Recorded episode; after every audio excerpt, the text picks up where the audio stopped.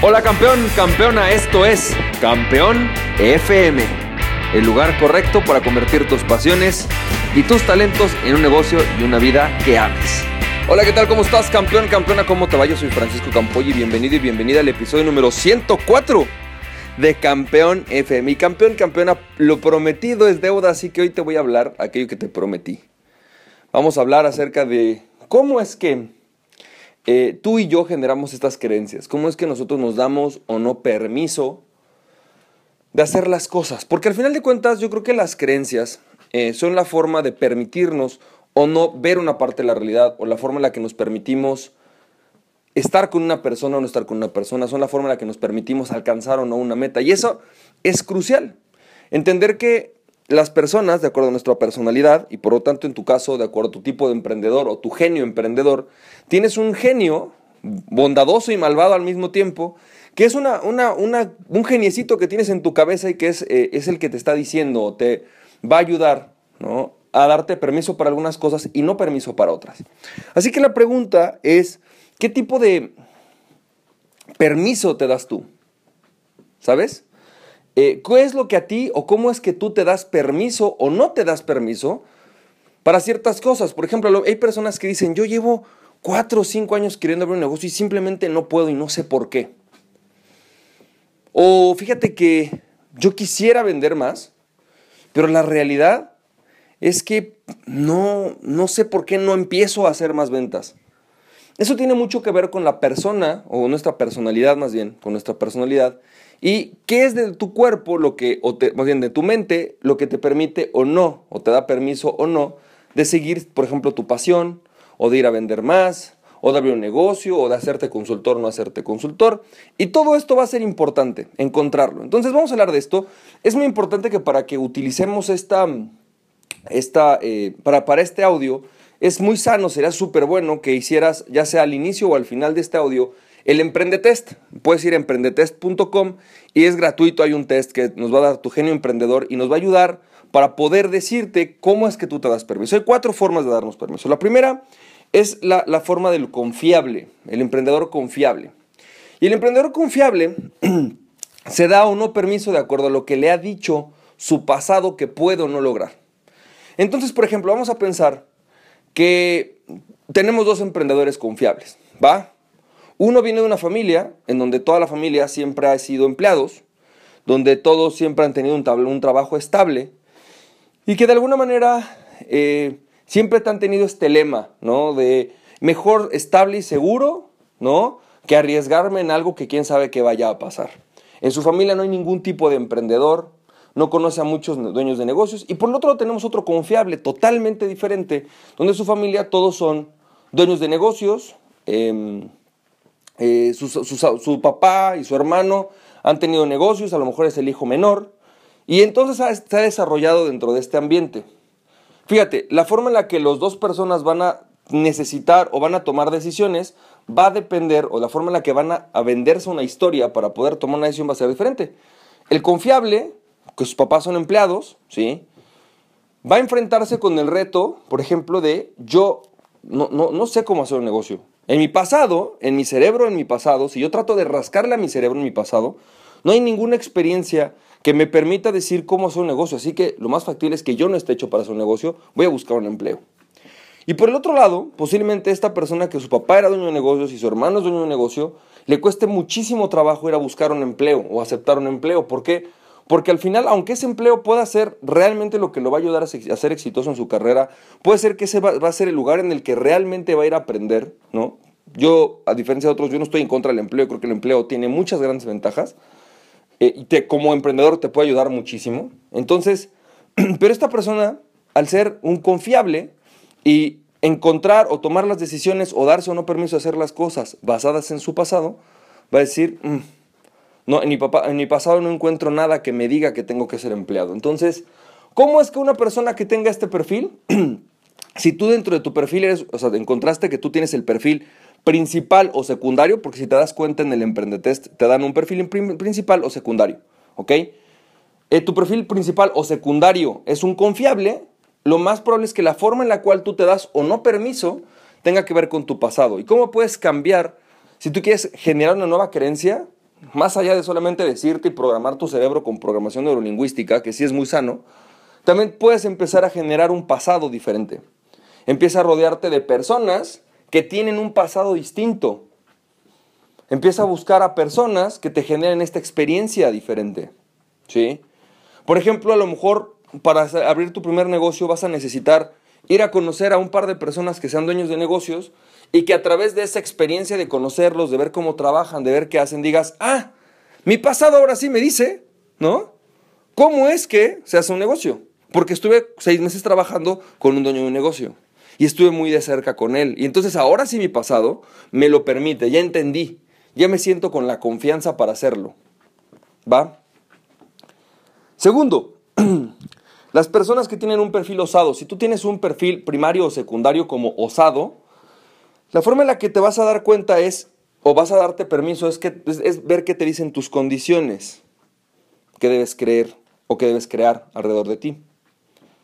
Por ejemplo, una persona que es, vamos a pensar dos osados, uno que lee el periódico mucho, que seguramente a todos los osados les gusta, porque son gente que les gusta saber qué pasa en su entorno, y que lee solamente la sección de finanzas con crisis, con problemas, va a decir, no, no es momento de hacer un emprendimiento. ¿Por qué? Porque la situación está complicada. ¿Sabes? Con esto del Brexit, eh, hay problemas económicos en el mundo, ¿sí? Mi entorno me dice que no. Mi entorno me está diciendo que no es un, un momento sano para empezar a buscar un emprendimiento. Hay crisis, hay gente que le está yendo mal. Por otro lado, ese, un mismo osado, o ese mismo osado, si, si fuera con amigos a los que les está yendo muy bien, que en los últimos 10 años, justamente derivado, derivado de la crisis, como ellos son innovadores, son personas o emprendedores que tienen diferentes tipos de innovación dentro de sus empresas o que tienen diferentes tipos de sistemas dentro de sus empresas, resulta que a lo mejor son los que en esta crisis son los que están creciendo, ¿no? Y entonces él se rodea de esos amigos y su entorno le dice algo como esto, ¿no? Oye, es justamente el momento. O sea, a pesar de que hay crisis económica, mis cuates están creciendo, por lo tanto es justamente este el momento en el cual tengo que crecer. Por lo tanto, la diferencia entre un osado que se da permiso, por ejemplo, de conseguir un buen empleo o que se da permiso de crecer o de dedicarse a su pasión, consiste en las personas de las que se rodea, en el entorno del que se rodea. Si tú hoy te estás dando cuenta que tu entorno te frena, tienes miedo de la crisis, que a ti eh, esto del Brexit te tiene aterrado, no sabes invertir o no invertir, pero tú quieres darte el permiso para hacerlo, empieza a rodearte de otro tipo de personas, empieza a buscar personas que en tu entorno les esté yendo bien. Empieza a buscar personas que en el entorno estén creciendo. Tu entorno te va a ayudar a ti a definir si te dedicas o no, o si te das permiso o no de emprender. Número cuatro, las personas que tienen como perfil primario, secundario, como estratega. Por ejemplo, yo tengo perfil de secundario estratega. Entonces, las personas estrategas, lo que nos va a hacer importante es qué nos, qué nos estamos contando, qué nos estamos diciendo. ¿Cuál es el diálogo interno que tenemos? Entonces, por ejemplo, eh, hay personas que en este diálogo interno empezaron a leer Robert Kiyosaki. Y entonces generan un diálogo interno de, no, emprender es lo bueno, ¿no? Ser pobre, es, ser empleado es para pobres. Ser empresario es para ricos. Todos los ricos son, los empresarios son ricos. Esta historia, por ejemplo, que tú te vendes, ¿no? Es un diálogo que empiezas a crear, eras este diálogo de yo, yo sí puedo, y eres capaz incluso de abandonar tu carrera, tu, tu, empleado actual, tu empleo actual, justamente por el diálogo que te estás diciendo. O por ejemplo, si empiezas a decirte cosas como, no, es que este empleo no me gusta, no voy a a ningún lado, mi jefa no me quiere, eh, mi jefe me odia, mis compañeros no son los mejores, esta empresa va a fracasar, tu diálogo va a hacer que tú tomes ciertas decisiones. Así que tienes que tener muchísimo cuidado con los diálogos, con tu diálogo interno. Todos tenemos uno, pero los estrategas particularmente tenemos una capacidad de diálogo interno muy alta. Y tienes que buscar cuál es el diálogo interno que va a ser más saludable para ti. Por ejemplo, si tú estás leyendo todo el tema de las crisis, ¿sí? Eso no, puede que no, te ayude mucho. Y es más que te lleva a pensar que no vas a vender, justamente por la crisis. Cuando al revés, si tú leyeras algo, un, artículos que explicaran por qué la gente puede crecer en la crisis, lo más factible es que empiece a vender más porque tú te estás vendiendo ese diálogo interno. Entonces, yo por eso, por ejemplo, soy muy cuidadoso en recomendar o no un cuate como Robert Kiyosaki, porque Kiyosaki eh, me parece que su, que su, filosofía y que su eh, estructura puede generarte un diálogo interno muy errado. No todos los dueños de negocios son ricos, ni todos los empleados son pobres. ¿Sabes? Hay empleados más ricos, mucho más ricos, que muchos empresarios o dueños de negocios. Y eso es un tema que el diálogo que tú te vendes te pueda permitir o no llegar al siguiente nivel. ¿Va? Y por último, los que tienen la categoría de innovadores. Los innovadores tienen una forma interesante de darse permiso o de no darse permiso. Y es, ¿cómo puedo votar mi realidad y hacer lo que se me pega la gana? Ese es como hace un, innovador. Si tú tienes en tu perfil primario o secundario el perfil innovador, es muy factible que tú no quieras apegarte mucho a tu realidad. ¿Sabes? Es muy factible que la forma en la cual tú te quieras dar o no permiso es, ay, esta realidad está padre, pero no es la que me gusta, yo quiero cambiarla, ¿no? Y tienes que tener cuidado con eso. Porque votar tu realidad no necesariamente es la mejor forma de tomar una decisión. A diferencia, por ejemplo, de un cuate que sea un osado, que su realidad eh, lo, a veces lo limita, a un, a un innovador, a veces su realidad va a ser lo que lo va a poner en la tierra y lo va a permitir crecer. Entonces, votar tu realidad no siempre es la mejor forma. Si tú estás en este estado de querer votar tu realidad cuando tú tienes un perfil innovador, vale la pena que desaceleres un poco y que pienses de nuevo realmente cómo es tu realidad. Posiblemente no es lo que más te va a gustar, pero es lo que te va a permitir o no darte permiso. ¿sí? Eh, yo conozco un innovador, es muy, es muy curioso ese caso, eh, es una persona que, que yo admiro mucho, ¿no? sabe mucho, pero ha pasado por una etapa difícil en su vida. Y entonces a pesar de que su realidad le dice, consigue un empleo, ¿no? busca una manera, o da servicios, busca una manera segura de generar ingresos, él dijo, no, a mí no me importa, mi realidad me da exactamente, dice, dicen ellos, me chupa un huevo, ¿no?